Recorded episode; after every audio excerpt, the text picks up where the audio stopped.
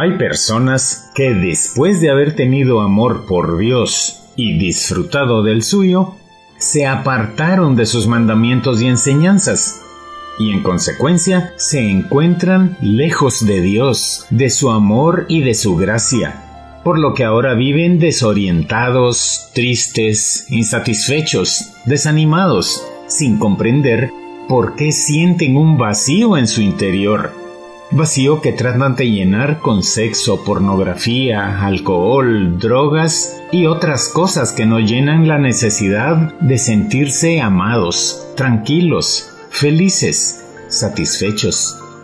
Y es porque ese vacío se debe a la ausencia de Dios en su corazón. Pero esa situación que genera dolor y estados de ánimo negativos puede solucionarse al volverse a Dios al pedirle perdón por medio del sacramento de la confesión y abrirle su corazón para que entre y los conduzca con su Espíritu Santo. Y para corregir el error de haberse apartado del amoroso Padre Celestial, pero también para dar a conocer y alertar con esta información a quienes desean mantenerse gratos a Dios, quiero compartir elementos de un artículo en el que su autor, el padre Fernando Pascual, nos hace ver unas acciones que nos apartan de Dios y de su amor, por lo que nos enfermamos y se entorpece el funcionamiento de nuestro corazón, que está diseñado para recibir el amor de Dios y darlo a los demás a través de nuestras obras. Traslado aquí partes del artículo con comentarios personales y citas de las Sagradas Escrituras que consideré adecuado incluir para reforzar su contenido. Dice el padre Fernando, San Francisco de Sales sabía que nuestro corazón, cuando funciona bien, late, vive, suspira y trabaja para Dios. Pero también sabía que existen acciones que nos apartan de Dios que enferman y paralizan el buen funcionamiento de nuestro corazón. Algunas de esas acciones son, según el Santo Obispo de Ginebra, el pecado, porque nos aleja de Dios y contiene las demás acciones que San Francisco considera muy peligrosas y las describe para que nos pongamos en alerta contra ellas. Estas son el apego a las riquezas, los placeres sensuales, el orgullo y la vanidad y el amor propio. Esas acciones nos apartan de Dios porque al poner cada una de ellas en nuestro corazón como lo más importante, son como ídolos que le quitan a Dios el lugar que le corresponde, pues Él y solo Él debe ser el centro de nuestra vida. Entonces debemos corregir nuestra actitud y volvernos a Él, al amor de nuestra alma, a aquel por quien empezamos a existir, a quien nos busca, a quien nos ama, como dice el libro de Oseas en el capítulo 11 y versículo 4. Con lazos de ternura, con cuerdas de amor los atraje hacia mí. Los acerqué a mis mejillas como si fueran niños de pecho. Me incliné a ellos para darles de comer Dejar nuestras malas acciones que se han vuelto ídolos, si bien requiere que nos volvamos a Dios, implica que lo reconozcamos como el único Dios, como el único a quien nos rendimos. Para ello debemos ir por el camino que Cristo enseñó, que es claro y bien señalizado. Ese camino es la Biblia y su contenido nuestra guía sobre todo en los Evangelios y en lo que de Jesús aprendieron los apóstoles y nos trasladan en las epístolas. Ejemplo claro de ello lo encontramos en la carta de San Pablo a los Romanos capítulo 10 versículos 9 y 10, en donde nos dice una de las enseñanzas más importantes que debemos hacer vida, para entonces poder hacer vida todas las demás. Ahí dice, si con tu boca reconoces a Jesús como Señor y con tu corazón crees que Dios lo resucitó, alcanzarás la salvación. Pues con el corazón se cree para alcanzar la justicia y con la boca se reconoce a Jesucristo para alcanzar la salvación. Esto es tan importante que es parte de nuestra confesión de fe, el credo. Y aunque los mandamientos, las normas y las enseñanzas que encontramos en la Biblia son las que nos muestran el camino que nos lleva a Dios, aun siendo un camino difícil, se puede seguir siendo perseverantes y manteniendo el deseo de remover esos enemigos de nuestro corazón, poniendo de nuestra parte una sana vigilancia. Pero debemos saber que en ese proceso nunca estaremos solos. Contaremos siempre con la ayuda de Dios, según prometió por medio de Josué, a quien le dijo, y con él a nosotros, lo único que te pido es que tengas mucho valor y firmeza, y que cumplas toda la ley que mi siervo Moisés te dio. Cúmplela al pie de la letra, para que te vaya bien en todo lo que hagas. Repite siempre lo que dice el libro de la ley de Dios y medita en él de día y de noche para que hagas siempre lo que éste ordena. Así, todo lo que hagas te saldrá bien. Yo soy quien te manda que tengas valor y firmeza. No tengas miedo ni te desanimes, porque yo, tu Señor y Dios, estaré contigo donde quiera que vayas. Libro de Josué capítulo 1 versículos 7 al 9. Sin embargo, el que Dios esté con nosotros no significa que Él hará todo. Nosotros debemos manifestar que queremos volver a su presencia, a ser gratos a sus ojos. Y para ello tenemos que hacer lo que nos corresponde, para que, así como tomamos la decisión de actuar en contra de su voluntad, tomemos acciones para volver a Él. En primer lugar, debemos luchar contra el pecado en todas sus formas. Ese es el peor enemigo de nuestra relación con Dios. Es el que nos aparta de Dios y también de los demás miembros del cuerpo de Cristo, porque destruye el amor y apaga la gracia. Entonces, conscientes de ello, debemos poner todo de nuestra parte para rechazar esos ídolos que nos llevan a pecar, a los cuales nos hemos rendido, y apartarnos de todo lo que nos dificulte ir por el camino que nos lleva a Dios, porque sin santidad nadie verá a Dios, como dice la carta a los Hebreos en el capítulo 12 y versículo 14. En segundo lugar, debemos romper con el apego a las riquezas, que pueden ser otro ídolo muy poderoso, porque es un amo por el que realizamos cualquier cosa para obtener más y más. Y luego, empezar a vivir con confianza plena en la providencia de nuestro Padre Celestial. Si bien debemos trabajar para ganar nuestro sustento, no debemos enfocarnos y dedicarnos por completo a la búsqueda de las cosas materiales.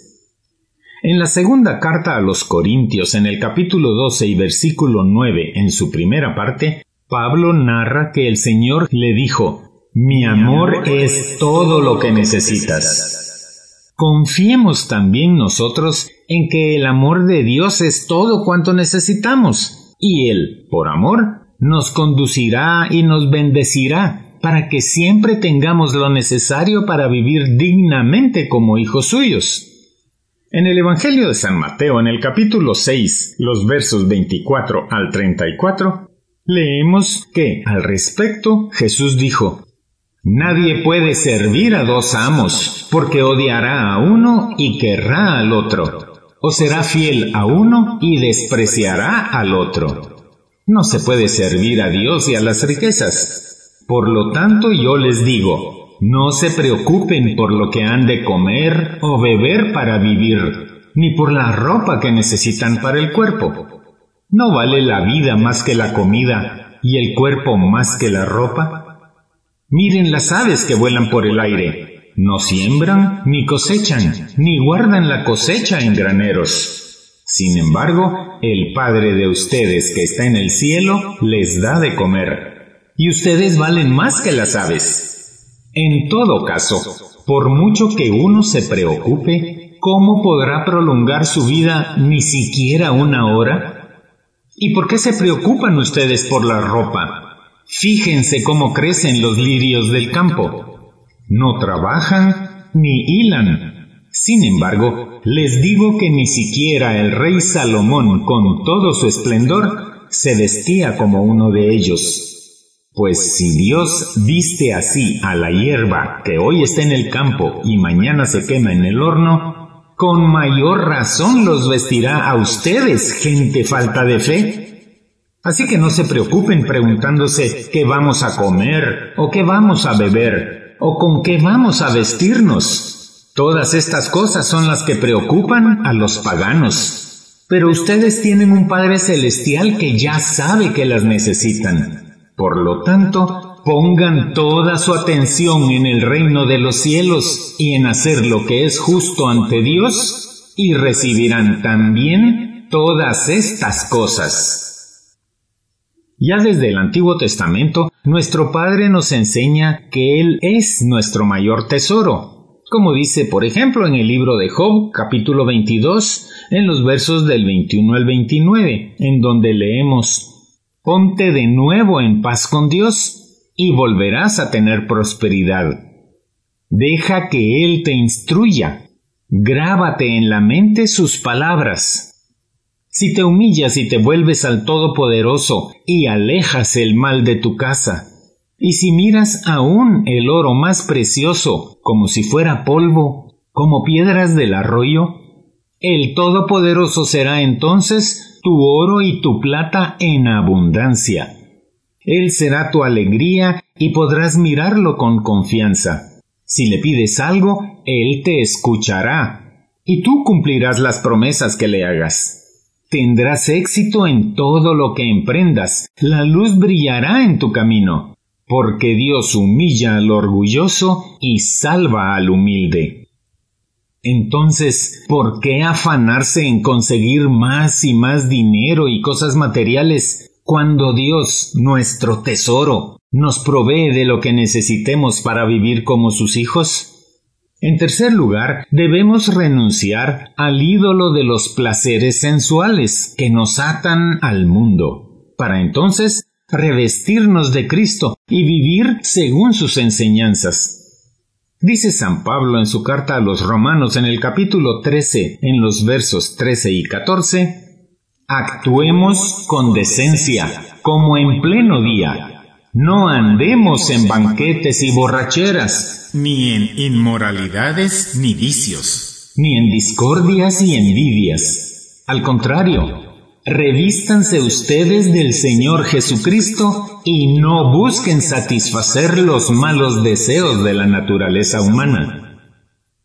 También debemos dejar de lado el orgullo y la vanidad, otro ídolo que nos hace buscar los primeros puestos y la autocomplacencia, para entonces vivir con la sencillez del niño que confía plenamente en su Padre en el Evangelio de San Mateo, en el capítulo 18, versos del 1 al 4, leemos, Los discípulos se acercaron a Jesús y le preguntaron, ¿quién es el más importante en el reino de los cielos? Jesús llamó entonces a un niño, lo puso en medio de ellos y dijo, les aseguro que si ustedes no cambian y se vuelven como niños, no entrarán en el reino de los cielos. El más importante en el reino de los cielos es el que se humilla y se vuelve como este niño.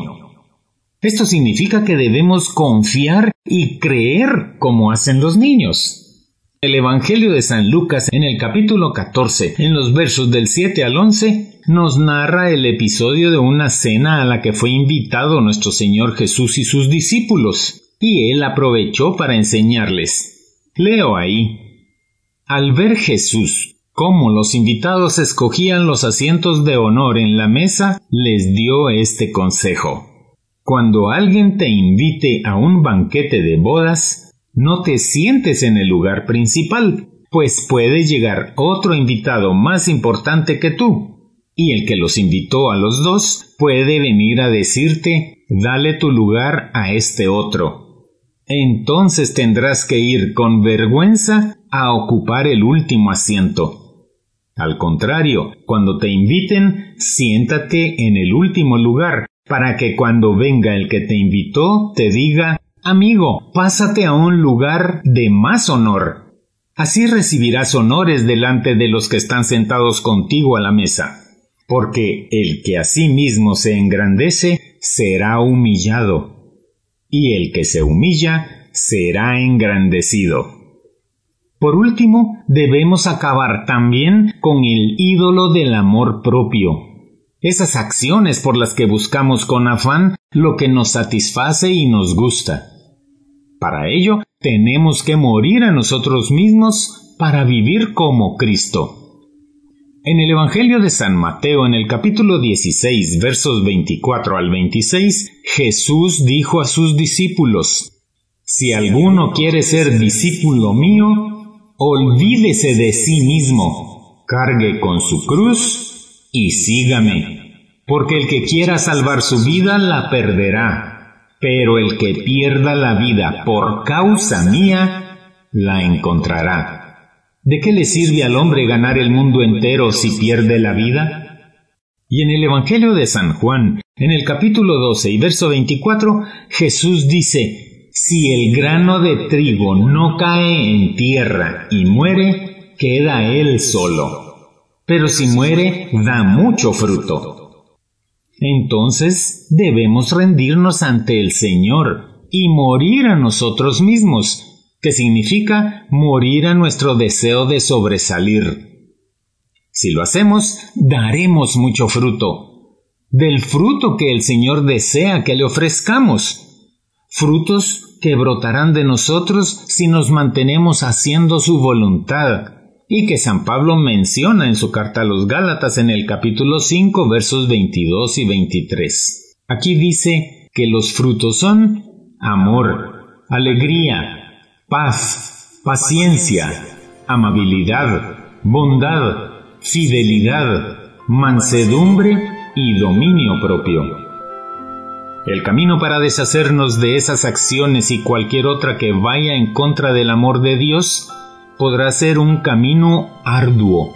Pero si renunciamos a los deseos de la carne, tomados de la mano del Señor y con la dirección del Espíritu Santo, obedecemos sus normas y mandamientos, podremos avanzar por Él, sobre todo porque sabemos que la meta es maravillosa, nuestro encuentro con Dios y porque podremos empezar a vivir aquí en la tierra un poco como se vive en el cielo.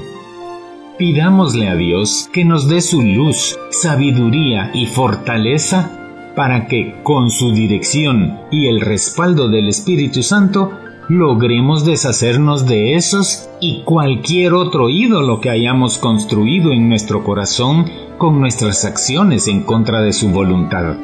Busquemos entonces, con el sacramento de la confesión, reconciliarnos con el Señor y fortalezcamos nuestro espíritu con el sacramento de la comunión.